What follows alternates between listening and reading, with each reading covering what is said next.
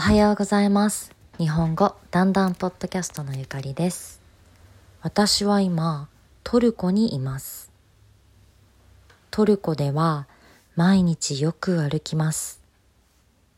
当たり前ですが、今は車を持っていません。日本に住んでいた時は、車や電車を使っていました。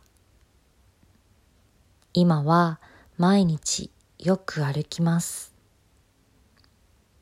電車にも乗りますが、本当によく歩いています。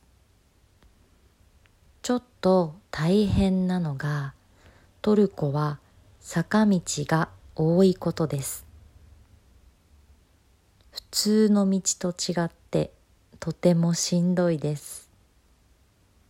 トレーニングみたいです。日本にも坂道が多い町がありますね。例えば神戸や広島などです。神戸や広島に行ったことがある人は坂道に驚きませんでしたか？あなたの住んでいるところはどうですか？坂道が多いですか？では今日も最後まで聞いてくれてだんだんです。また明日。